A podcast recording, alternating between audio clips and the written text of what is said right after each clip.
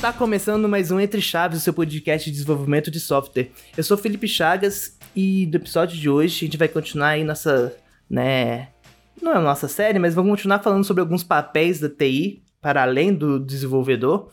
No episódio de hoje a gente vai falar sobre o papel do SM, né, do Scrum Master.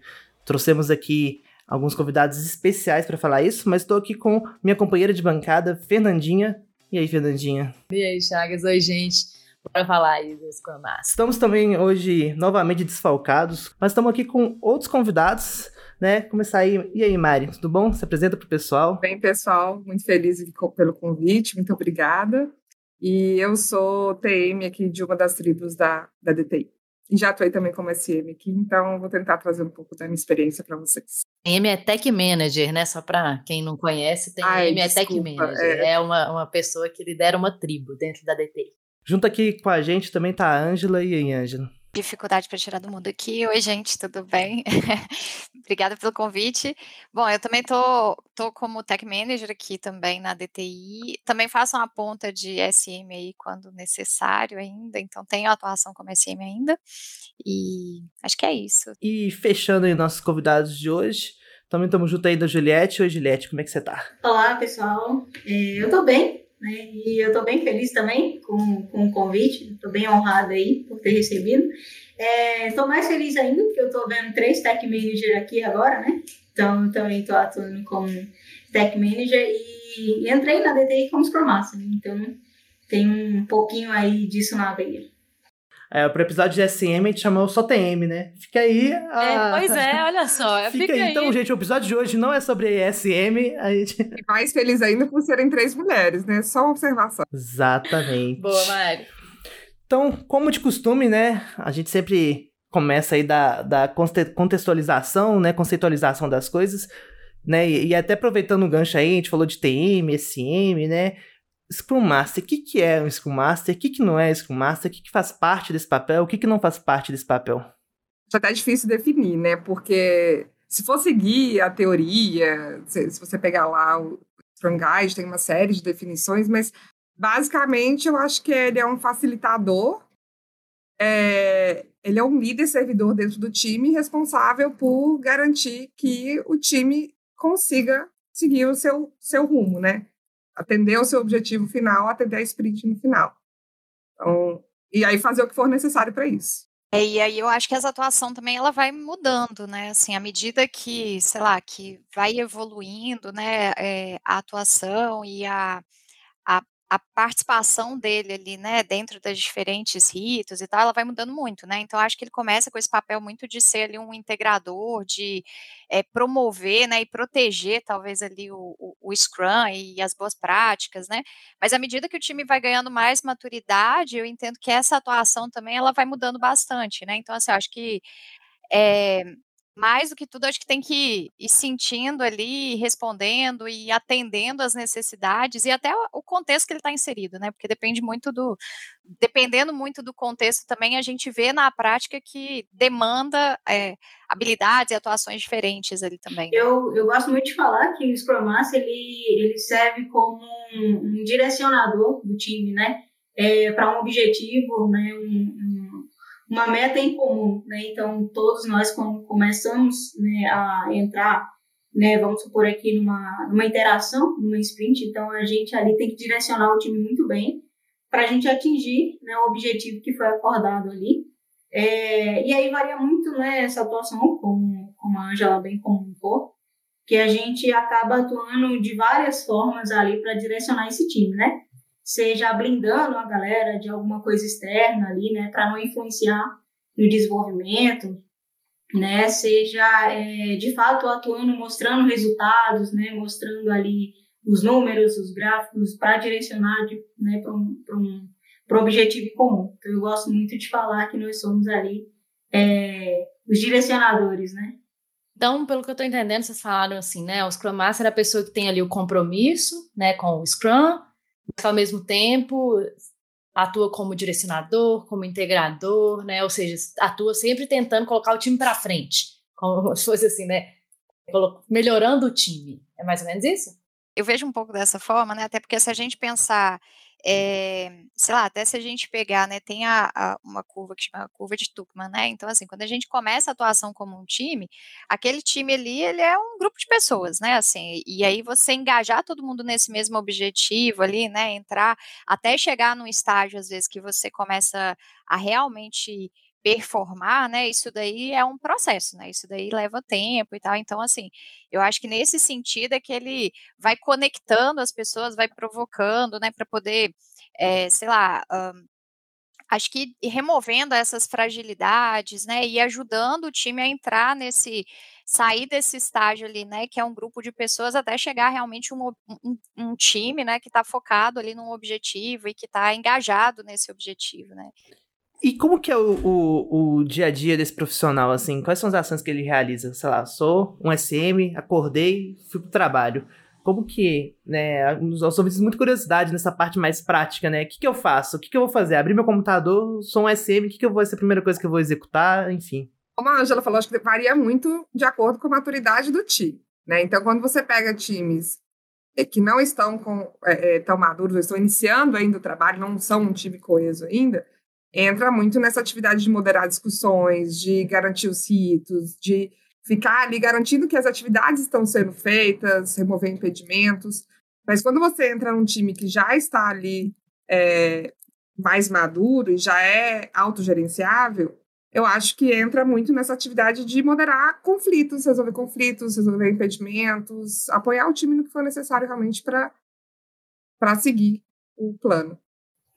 Sim, é, eu acho que também uma das atribuições que a gente faz muito no nosso dia, né, é, é abrir de fato ali com a galera como é que tá o nosso board, né, que a gente costuma falar muito, como é que tá o andamento, né, das nossas interações, como é que tá ali o nosso burnout, é mais ou menos mostrar para a galera como é que tá a saúde mesmo do nosso projeto, como é que ele está caminhando, como é que está acontecendo as coisas, é, até de fato a gente conseguir conhecer todo o nosso time, né, como as meninas falaram, entender a maturidade do nosso time, é, conhecer cada profissional do nosso time. Então, acho que o Scrum Master ele tem que saber é, quem são as pessoas né, que estão ali envolvidas. E, e muito da nossa rotina é justamente fazer a gestão de conflito, né? É, a gente a gente está muito nessa linha de frente, por assim dizer, né, junto com o cliente ali para também estar tá blindando o time de certos, é, de certos sentimentos que, que a gente sabe que vai influenciar né, ali no desenvolvimento, que vai influenciar no engajamento, que vai influenciar na motivação da galera.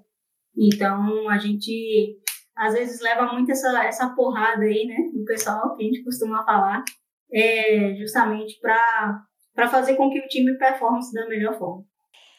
É, eu acho que tem um olhar também muito humano, né? Então, assim, é, tem essa. As meninas falaram bem também da, dessa parte mais prática e tudo mais, mas, assim, é, eu até ri, assim, porque na hora que você perguntou, porque, assim, eu acho que.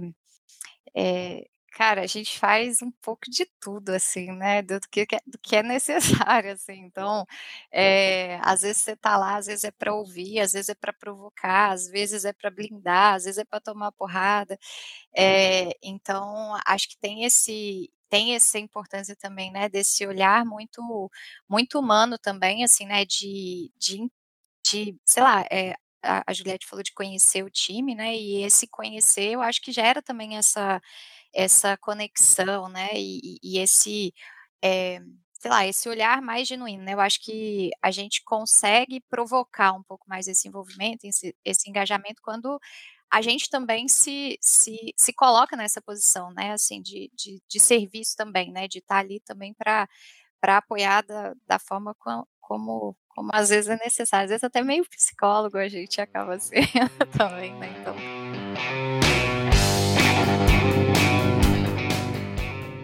Então eu tô, eu tô entendendo, né, que vocês estão falando que o, os pilares, como se fosse assim, né, do Scrum Master seriam a parte operacional, né, que você tá ali no dia a dia do time, tirando impedimento, nananã, e a parte de pessoas, né, de ficar realmente conversando, se preocupando genuinamente, como a Angela falou. É, mas tem uma coisa que a, até a gente mesmo aqui do, do Entre Chaves costuma fazer bastante memes com o Scrum Master, que é de se tornar uma pessoa extremamente burocrática, que é assim, ah, eu vou só cobrar, e é muito fácil, eu acho, isso acontecer, né? Você pega lá no operacional, do, do, no Scrum Master chegar e a única coisa que ele faz realmente no dia dele é ficar cobrando as pessoas de, coisa, de coisas acontecerem, né? Como vocês acham que a gente foge um pouco desse negócio do Scrum Master ser só essa pessoa que cobra, né? A gente tem, como eu falei, vários memes aí, né? Chaves, que fica assim, e aí, galera? E aí? E aí, como que tá o trabalho? E aí? Oi? Sabe assim, como fugir desse estereótipo aí? Como estamos hoje. É. é. eu, acho, eu acho que o principal ponto é, é o Scrum Master se entender como parte do time, como parte ativa do time, né? Então, é, entender que ele é, ele tem que ele tem ação e ele tem que fazer parte da, da solução, né? E do, e do resultado final. É, e se entender também como um líder servidor. Ele não está ali para cobrar ou para questionar, está ali para fazer o que for necessário para que o time consiga atingir seu objetivo final, né? Para o, o, resultado final da sprint. Mas só uma coisa que eu queria voltar no, no que a Angela falou de provocação, que a gente estava, vocês estavam falando, e estava lembrando que muitas vezes também o, o, papel do Scrum Master é provocar o time para sair um pouco da zona de conforto, né? Quando você tem um time que está muito redondinho, que já está ali eh, trabalhando há muito tempo naquele formato, daquele jeito, acaba entrando muito no automático e isso é um risco muito grande, porque às vezes a gente pode estar deixando passar algum problema porque a gente está ali no automático.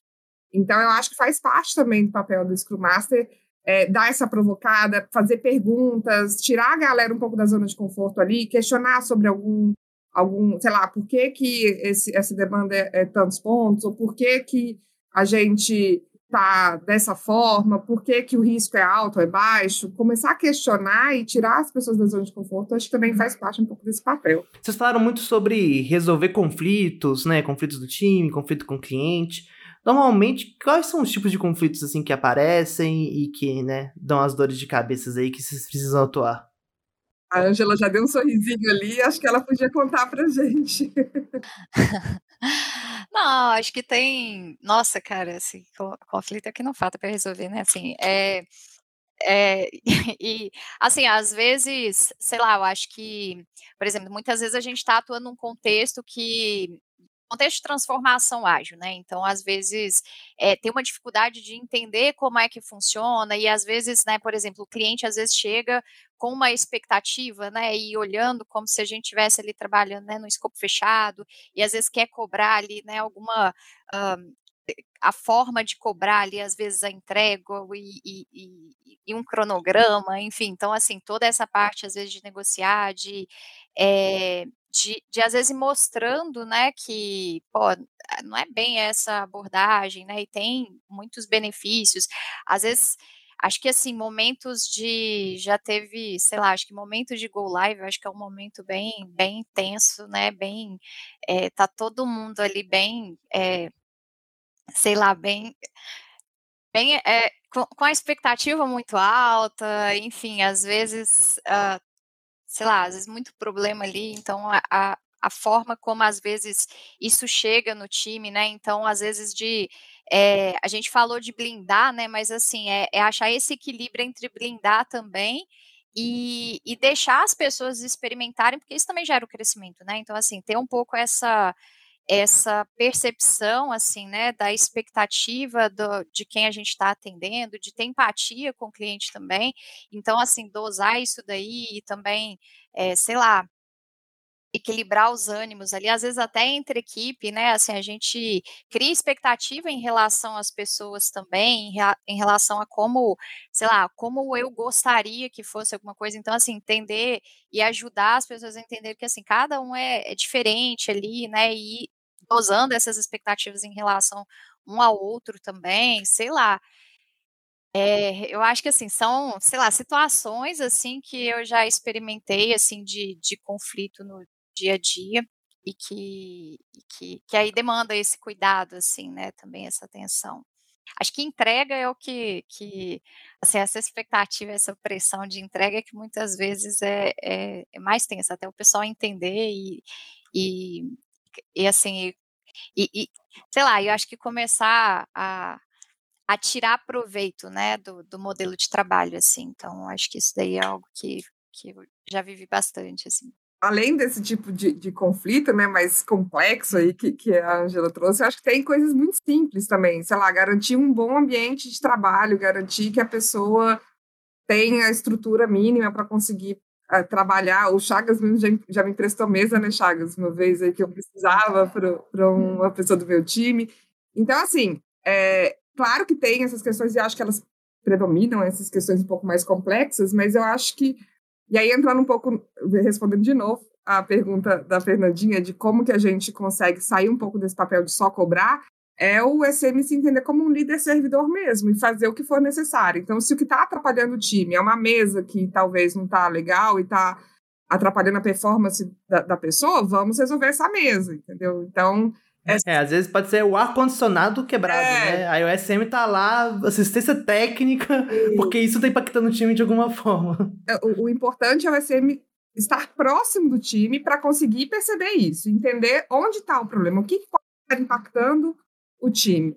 E aí conseguir resolver. Porque se a gente está assim, só na teoria, né, a gente vai ficar preocupado com o rito, com o indicador, com essas coisas, e talvez o problema é uma coisa muito mais assim, estar próximo do time, entender o que pode estar impactando aquela pessoa, o que está preocupando aquela pessoa, e o que tiver dentro do nosso alcance a gente faz, às vezes até papel de psicólogo né? Igual vocês já falaram. É, é, isso, é exatamente, volta no que a Ângela falou, né? Do, do negócio de, de, se preocupar realmente com as pessoas, né? Às vezes o problema não está realmente ali no ambiente de trabalho, mas está na, é, com a família, com os, enfim, de alguma outra forma, e que também o, o SM pode se prestar nesse papel, né? Então, acho, acho muito legal isso que vocês falaram, de que, beleza, o SM ele tira impedimento, mas não é só aquele impedimento do, do trabalho mesmo, é qualquer impedimento, vai ser, vai ser o impedimento da mesa, vai ser do ar-condicionado, enfim, né? Isso é muito legal, de ouvir vocês falando.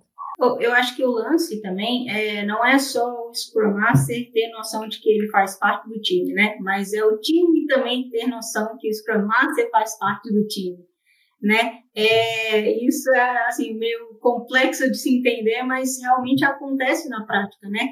É, o time achar que é só aqueles que estão ali desenvolvendo, né? Enfim, os designers, mas entender que o Scrum Master também é parte do time né? É, isso também é algo que, que a gente diariamente faz acontecer, né? A gente mostrar que, que eles podem contar com o Scrum Master, porque o Scrum Master é do time, sabe? Tá fazendo parte a gente é, não é porque a gente não coloca a mão no código, né, por assim dizer, que não estamos fazendo acontecer, né? A gente faz de uma outra forma, né? A gente faz é, no sentido de realmente tirar todos esses impedimentos, né, engajando a galera, né, fazendo a galera ter uma integração legal, fazendo a galera se sentir confortável, satisfeita e felizes naquilo que eles estão se propondo a fazer.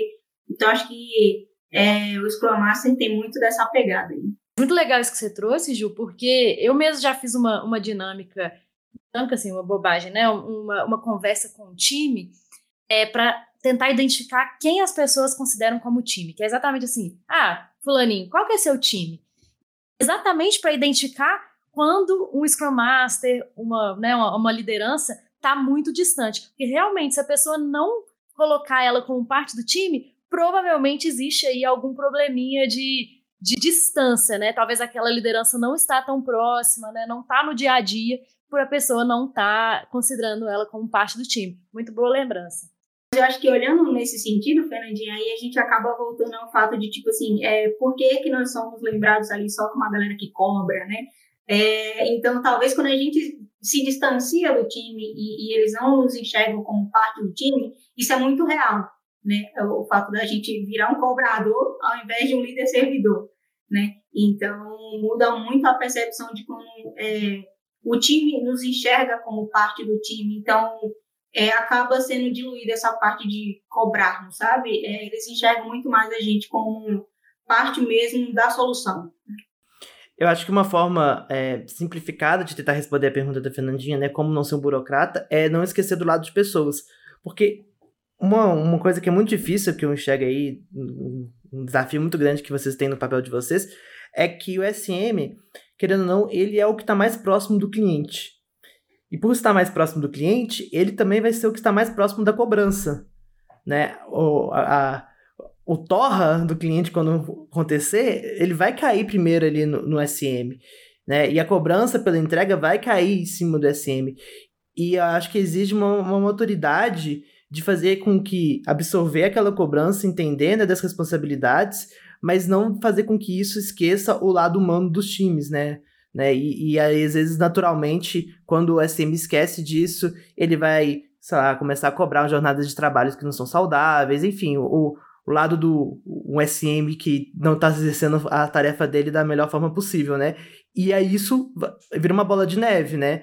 Porque aí a galera começa, vai começar a enxergar o SM muito mais como um chefe que tá demandando deles, que tá fazendo, sei lá, eu que no meu horário de almoço corrigir o bug em produção, do que um cara que tá ali junto para ajudar a, as histórias serem desenvolvidas.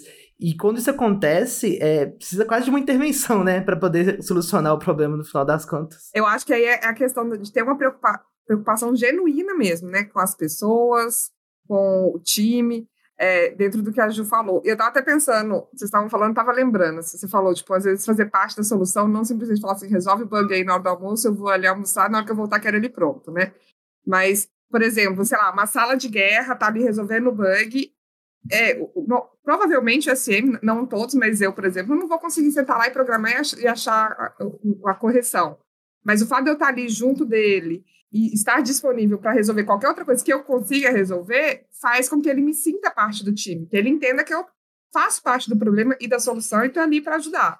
Então, eu acho que é ter essa preocupação genuína, isso acho que o time sente, né? E aí começa a te, te sentir parte do time mesmo. É, a gente tá falando aqui, né, de cobrança, de ser burocrata e tal. E uma coisa também que muitos pessoas têm dúvida é da diferença mesmo do Scrum Master, né, que é um papel bem do, dos, das, metodologias, das metodologias ágeis, né, do Scrum, é, em relação às outras. Por exemplo, um, um vou colocar aqui, né, um, um, um, project manager, né, que é um gerente de projetos aí.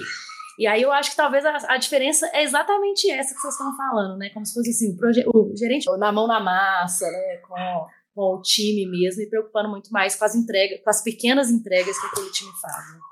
É, e, e, assim, né, até eu já, eu já atuei como gerente de projeto também, assim, né, no passado remoto. É, mas, assim, é, ele começa muito nesse aspecto, assim, né, então você começa já gerando um plano de projeto e aí determinando como que vai funcionar, como que isso, como que é aquilo. Então, no final, ele acaba virando, né, assim, é, ele acaba virando essa pessoa mesmo que, assim, né, pô, tá no dia de eu atualizar o cronograma, então deixa eu ir lá, deixa eu ver como é que tá isso aqui e tal. Pô, mas por que que atrasou, não sei o que, vamos fazer um plano de recuperação, parará, parará. Eu acho que a essência do, do, do Scrum Master já é muito diferente, né, assim, quando a gente começa ali, né, nesse processo, tipo, a, a cada sprint ali, de parar, de ouvir, né, de olhar, assim, tipo, pô, o que, que foi bom, o que, que não foi, vamos construir um plano juntos, né? Assim, a, já a, a perspectiva já é muito diferente, né? Assim, a gente é, sim, eu sinto, né, quando eu mudei essa atuação, assim, eu acho que a principal diferença foi que é, Cara, assim, eu realmente sentia muito mais próxima, assim, né? Porque a gente está no dia a dia ali, você está no dia a dia, você está vivendo cada um dos problemas, você não vai lá. É engraçado que, assim, né, nessa época eu até, tipo, tinha a sala dos gerentes de projeto, né? Era até diferente, assim, a, a própria organização, tinha a sala dos gerentes de projeto.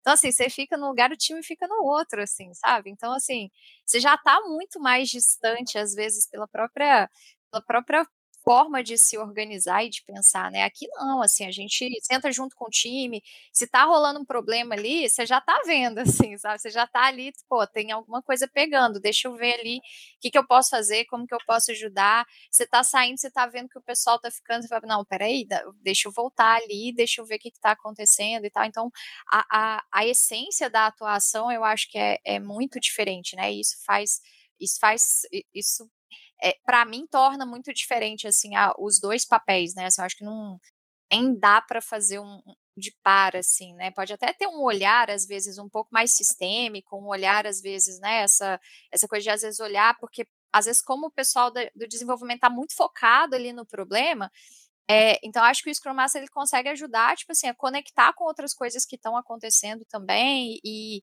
é, e complementar essa visão, né? Mas mas para mim, eu acho que vocês falaram assim, né, dessa desse olhar para pessoas assim é o que torna muito diferente essa essa atuação nossa.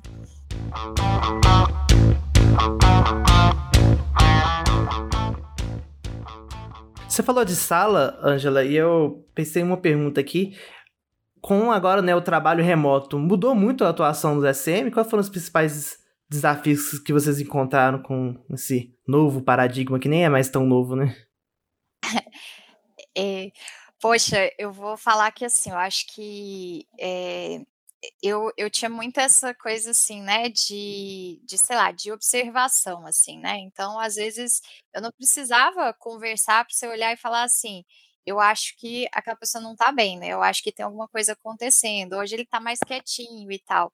Então, é, eu acho que agora, assim, a gente acaba tendo que ter uma postura, às vezes, muito mais ativa, né? De realmente procurar, de, é, sei lá, de, às vezes, ter alguns momentos, assim, para tentar acolher essas percepções, né? Porque é, eu acho que, assim, muito dessa linguagem verbal e dessa conexão que a gente tinha, às vezes, de de sentir, sei lá, sabe? Assim, eu acho que é meio sentir mesmo de, de, de perceber que tinha alguma coisa ali. Isso daí a gente perdeu muito, né? Então acho que isso foi uma, uma, uma perda bem grande. Mas acho que com o tempo a gente vai criando formas. É, é, engraçado que tem muitas pessoas que trabalham comigo que chegaram no remoto. E elas falam assim: ah, eu, eu sinto como se eu, tipo, como se, se é, como se assim, como se a gente estivesse na mesma sala, assim, né? Então acho que a gente foi criando mecanismos assim, mas, mas é, eu, eu, eu, confesso que assim, eu tenho, tem benefícios do remoto, mas assim, essa parte de pessoas ali, para mim, eu sinto falta, muita falta, sabe? Eu, eu acho que a gente precisou se reinventar, sabe? Para conhecer o nosso time, né? É, eu acho que a gente precisou se reinventar para conhecer não só o coletivo, mas também o individual, né? É, como a Angela falou, às vezes a gente, a gente tinha essa percepção só olhando a pessoa, né? É, porque a gente tinha convivência, então a gente sabia, né, ali só pelos gestos, né, como é que a pessoa tá ou não. Hoje a gente já tem mais esse feeling, por exemplo, com o tom da voz que a pessoa está usando, né? É, então, isso foi algo que a gente precisou se reinventar, que a gente precisou aguçar um pouco mais né, dentro da nossa forma de trabalho. Então, é, tem, tem né, artefatos que a gente utiliza no nosso dia a dia para compensar isso. Então, por exemplo, as frequências das nossas one-on-ones, né, que eu acredito que as meninas devem fazer também com, com cada um ali, deve ter, é, de início, pelo menos, deve ter se estreitado um pouco mais a frequência, né? é, a forma como a gente começou a trabalhar com as nossas retrospectivas também deve ter mudado um pouco para a gente poder sentir algumas outras sensações que a gente, é, obviamente, no presencial sentia com mais facilidade. Então, eu acho que é, a gente precisou ser muito mais criativa, eu acho, do que a gente era anteriormente. Quando não liga a câmera, então, fica até quase impossível, né? Saber quem que a pessoa tá. Mari, eu pensei nisso, mas eu não ia falar. Mas eu pensei nisso também. é, eu precisava, eu como SM, eu preciso falar disso. Né? Precisamos falar sobre as câmeras fechadas, né? Exatamente, né? As pessoas que comunicam com a câmera fechada, né? Porque a comunicação ela tem duas coisas mesmo, que a, não é só na fala, né? A gente tem tanta, eu mesmo estou aqui, ó, me movimentando, vocês estão me vendo, né? As pessoas que estão nos ouvindo aqui não estão me vendo, mas a comunicação ela também é formada por essa comunicação aqui, né? Não verbal. É, e realmente a câmera fechada prejudica isso um pouco, né? Mas eu ia falar que a Juliette falou uma coisa interessante ali, né? Assim, de aguçar os sentidos, né? Então hoje, tipo, às vezes, sei lá, às vezes a forma de falar, você fala assim, eu acho que ela não gostou disso, eu acho que tem alguma coisa errada ali, assim, sabe? É, é bem interessante que assim a gente começa a perceber, sei lá, ativar, assim, aguçar nuances de outros sentidos, assim, parece, sabe, para poder é, melhorar essa, essa relação também, sabe? Então, mas assim, eu a câmera aberta, eu sou pró câmera aberta também.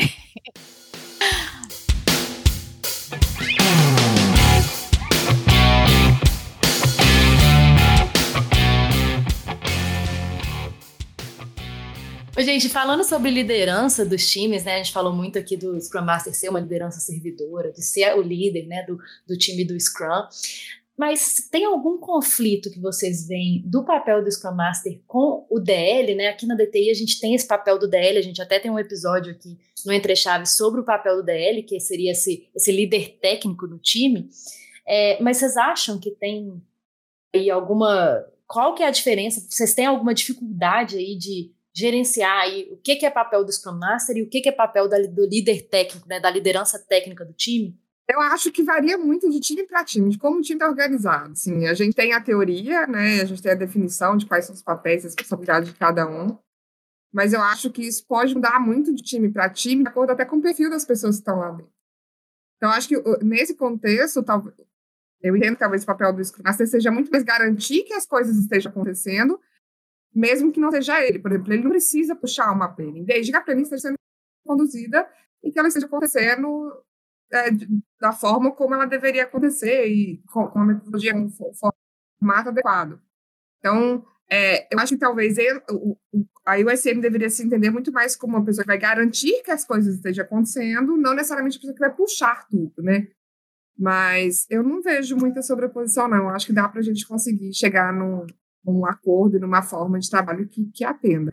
Só que eu acho que tem que ser conversado e combinado, né? tem que ser alinhado. É, e, e, talvez, assim, eu também, eu concordo, assim, né, que talvez tem que ver o que, que funciona melhor para cada time, né, assim, às vezes tem alguns que, sei lá, tem uma determinada atividade que o DL puxa mais, ou o SM, tá tudo bem, assim, né, eu acho que vai chegando nesses, nesses limites ali que funciona para cada estrutura, né, mas é, eu acho que acaba que ele ajuda também muito a, a desafogar, às vezes, algumas coisas, né, por exemplo a gente é, às vezes tem, tem clientes que a gente atua, por exemplo, né, que às vezes demanda, sei lá, um, um cuidado muito maior, né, uma gestão maior, quer ter mais, sei lá, quer, quer saber mais o que está acontecendo, você tem que ter um cuidado maior na comunicação e tal. Então, às vezes, ter a figura do SM ali até desafoga muito para o DL realmente conseguir, sei lá, focar no time, focar na, na parte da, da entrega ali mesmo, né? Então, assim, eu acho que dá para chegar nesse acordo. Eu acho que as, eu acho que assim tem muitas situações que que, é, que é, é super bom assim, né? Até para eu acho que depende muito desse perfil mesmo, né? Então, tem gente que, por exemplo, não gosta disso, né? De ficar, sei lá, às vezes é, fazendo todo esse, às vezes essa questão de organização ali, de, de ficar cuidando de detalhes ali e tal, e às vezes é, dá para chegar num consenso ali, né, e dividir as coisas para rodar melhor, assim. Então, eu acho que dá para chegar num acordo legal mesmo, assim, de não ter sobreposição. Também não tenho visto muito essas essas esses atritos assim nessa atuação não, assim, tá bem redondo. Eu acredito que é, que é aquele famoso dividir para conquistar, sabe? É, é, acaba sobrecarregando o DL quando não é o Scrum Master, né? E a gente vem justamente para dividir é, essas atribuições, vem para vem para dividir a pressão, né? Vem para dividir ali o, todas as questões que o que o DL enfrenta no dia a dia, né? Para conquistar, obviamente, ali o objetivo final.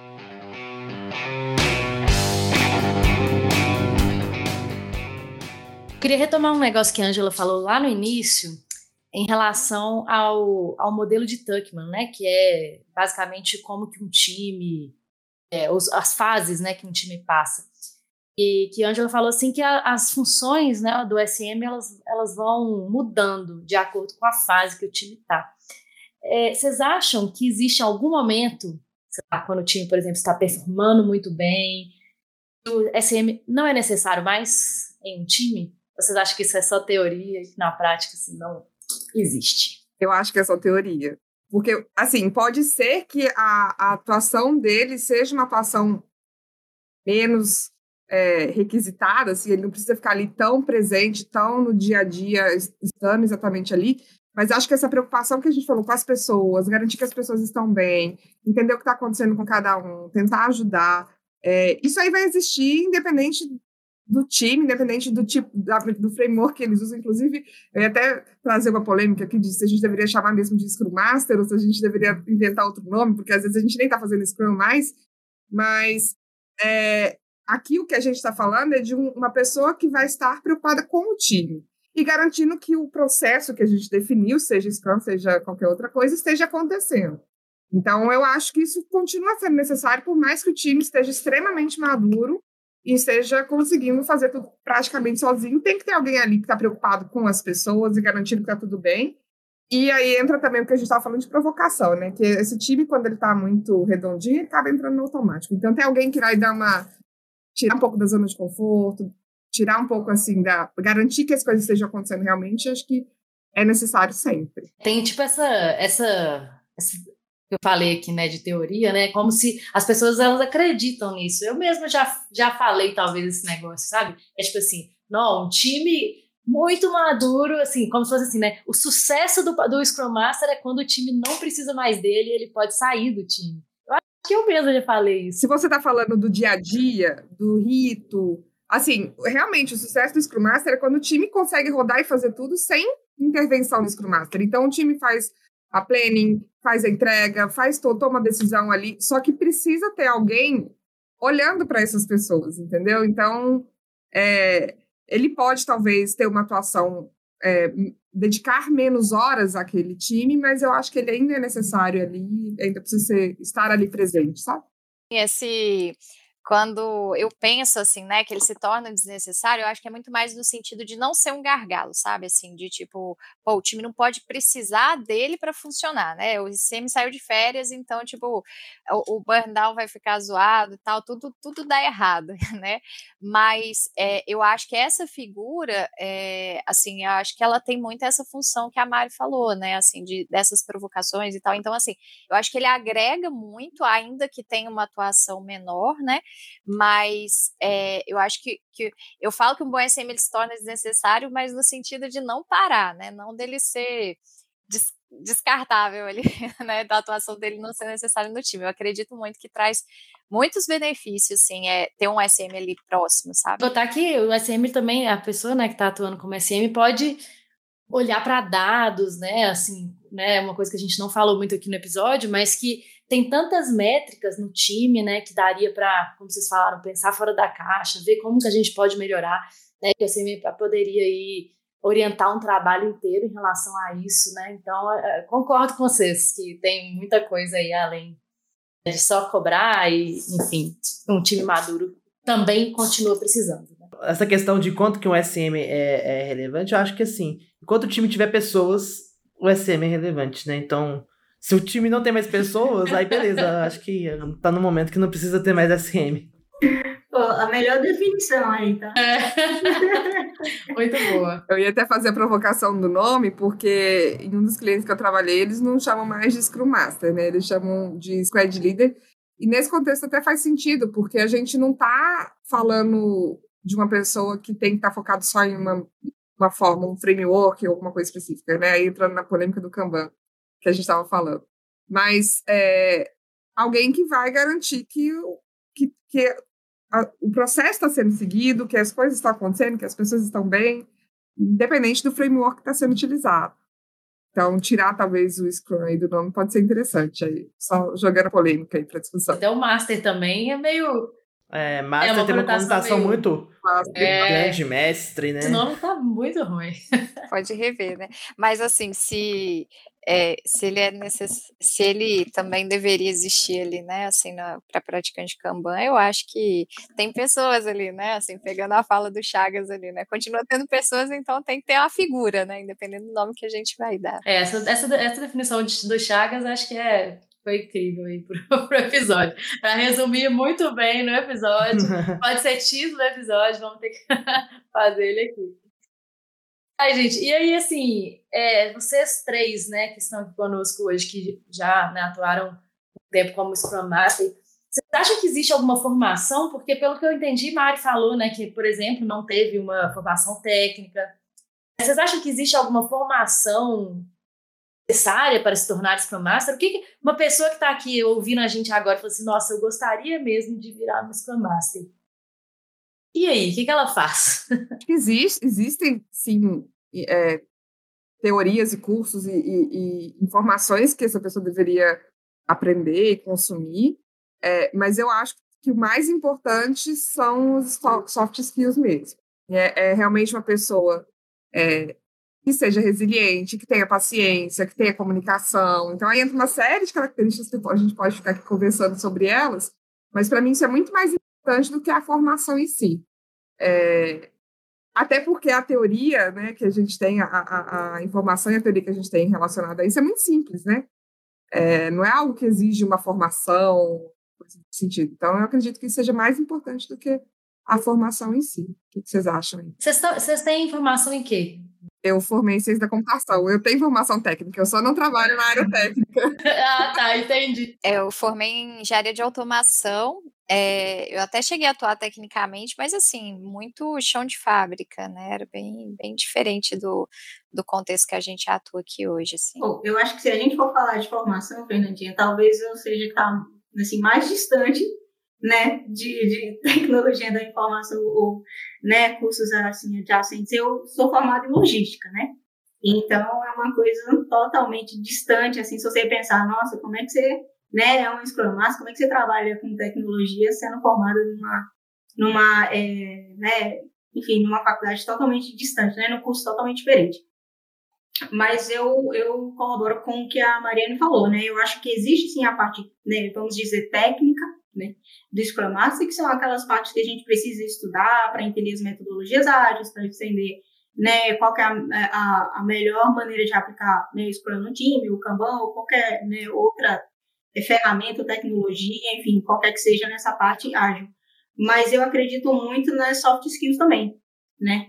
É, eu acho que tem muitas pessoas que, que querem fazer uma transição de carreira, por exemplo, né, entrar na parte de, de TI, mas é, não gostam, por exemplo, de, de desenvolver, ou não gostam né, de, de usar é, essas outras habilidades dentro da TI, né? Mas tem uma facilidade muito grande com pessoas, né? Com gestão, eu acho que um dos pontos muito fortes do Scrum Master é a gente ter essa sensibilidade com as pessoas.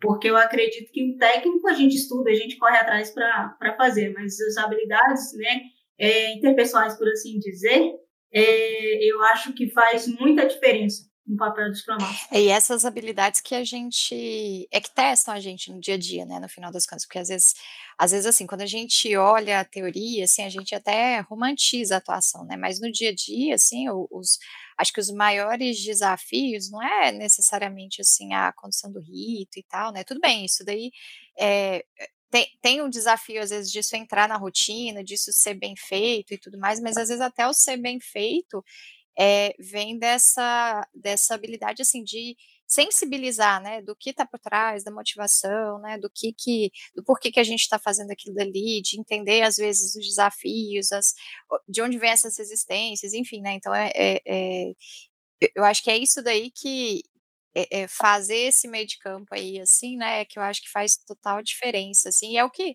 é o que confronta a gente no dia a dia, né? Assim, é o que desafia a gente, assim, a, a, o que exige mais, né, do, do trabalho. A Mário falou da resiliência, né? Eu acho que essa palavra e essa característica é uma boa característica para um SM. Exige muito maturidade também, né? Ah, sim, sem dúvida. E, e aí, dessa questão do exige muito maturidade, eu queria perguntar para vocês: vocês acham que tem como funcionar um SM Júnior? Como que seria isso? Já porque essa parte dos soft skills é uma coisa que adquire muito na, na experiência, no dia a dia, né? Independente da idade da pessoa, mas é, é, é um conhecimento muitas vezes empírico, né?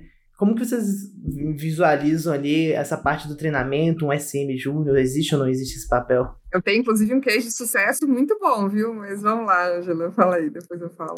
Não, eu ia falar só que, assim, eu acho que depende do contexto, né? Eu acho que, assim, é, é você não chega a ser SM pleno sem ser júnior, né? Assim, então, às vezes, você tem que passar por esse... Tem esse período aí de, de sei lá, de, de, de, forjar, né, assim, essas características, assim. Então, acho que depende muito do contexto, acho que facilita, às vezes, sei lá, às vezes você tá num, num um contexto que às vezes é um pouco mais suave, né? Tem contextos que são mais hostis, assim. Então, é, eu acho que dá para treinar essas habilidades, assim, às vezes num contexto um pouco mais um ambiente um pouco mais controlado, né, assim, que às vezes exige menos client face, ou às vezes tem uma outra pessoa ali, né, que tem essa habilidade, que às vezes vai complementando, a, e, até que a outra vai desenvolvendo, né, então acho que eu acho que dá para, acho que é bem possível, acho que é necessário, né, assim, até para a gente, acho que desenvolver pessoas assim, nesse, nessa, essa atuação também é, é possível. É, eu ia completar até o que a Angela falou, que assim, é, não só dá, mas como deve, eu acho, certo? Talvez, né, a gente começar realmente, porque é, nós não começamos como sênior, né? Então a gente teve também os nossos, é, os nossos aprendizados ali no início, acho que todos nós somos júniores, né, um dia, por assim dizer. É, e tem até contextos, eu acho, e, e coisas que continuamos sendo júnior, né? A gente continua aprendendo todos os dias nesse contexto. É, mas eu acho que eu, eu queria passar a bola para a Mari, porque ela é a treinadora aí de Scrum Master, então ela vai ter como falar isso com mais propriedade também. Treinei um, mas é um case de sucesso muito bom, viu? Mas assim, eu acho que a questão principal é porque tem características que é da pessoa, independente se ela é júnior, se ela é plena, se ela é sênior, uma pessoa que é paciente, uma pessoa que é calma, que tem a comunicação, obviamente você consegue trabalhar essas características, mas você consegue identificar que isso faz parte dela. E aí eu acho que o que a Angela falou, de você ir colocando a pessoa em situações aos poucos, né? Então, começar talvez com um squad em que seja mais tranquilo, ou que você, por exemplo, no caso do, do treinamento que eu fiz, eu estava ali. Então, eu fui passando aos pouquinhos essa, essa, essa, esse, essa interface com o cliente, né? Então, quando chegou no ponto da pessoa estar sozinha, ela já, já tinha um pouco mais de segurança, ela já estava ali naquele contexto há algum tempo. É, mas aí eu acho que é questão, talvez, de observar nesse SM Júnior essas características que já são inerentes da pessoa e que são necessárias para esse papel do Scrum Master, né? Que são mais os soft skills que a gente estava falando. Ou seja, né? Voltamos para as pessoas, né, Fernandinho? Ou seja, a gente volta o olhar para as pessoas. É, então, assim, né, pelo que eu estou entendendo, o Scrum Master Júnior realmente ele é possível, mas assim, como a Angela né, bem falou, em contextos talvez um pouco mais controlados, e como o Mário também reforçou, com uma certa mentoria, né, com um certo acompanhamento, né, porque realmente jogar a pessoa ali no fogo, num contexto complexo, sendo júnior, a chance de dar problema é, é grande, porque afinal estamos ligando, lidando com pessoas, estamos lidando com operação, estamos lidando com conflito com o cliente, com quantas coisas né, que a gente falou aqui dentro desse episódio, de coisas complexas, né? Então, realmente, jogar uma pessoa júnior no fogo também não é uma coisa massa, né? Legal. E não só porque a pessoa talvez não vai saber lidar com alguma situação e pode dar algum problema nesse mas mas para a própria pessoa mesmo, né? Isso pode, de alguma forma, travar uma trajetória que poderia ter dado muito certo. Então, com isso, gente, a gente encerra o nosso episódio aí, falamos um, um pouquinho aí sobre esse papel é, fundamental, né, no desenvolvimento de software. Às vezes o papel do desenvolvedor, ele, ele fica meio óbvio, né, porque se não tiver desenvolvedor, não, não tem o ativo digital, mas experimenta aí ter squad sem SM para ver o quão sucesso vai ter, né? Então, eu acho que é importante trazer isso porque igual o Fernandinho comentou, às, às vezes existe muito preconceito até, acho que a gente pode usar até essa palavra em relação a esse papel, porque é um trabalho invisível, né? Se o SM não está sendo visto, quer dizer que as coisas estão sendo bem feitas. Mas é um trabalho fundamental aí para entrega e transformação digital dos nossos clientes. Com isso, um beijo, um abraço aí para todo mundo e até terça que vem. Isso aí. Até mais, tchau. gente. Tchau, tchau. Até a próxima. Tchau, tchau.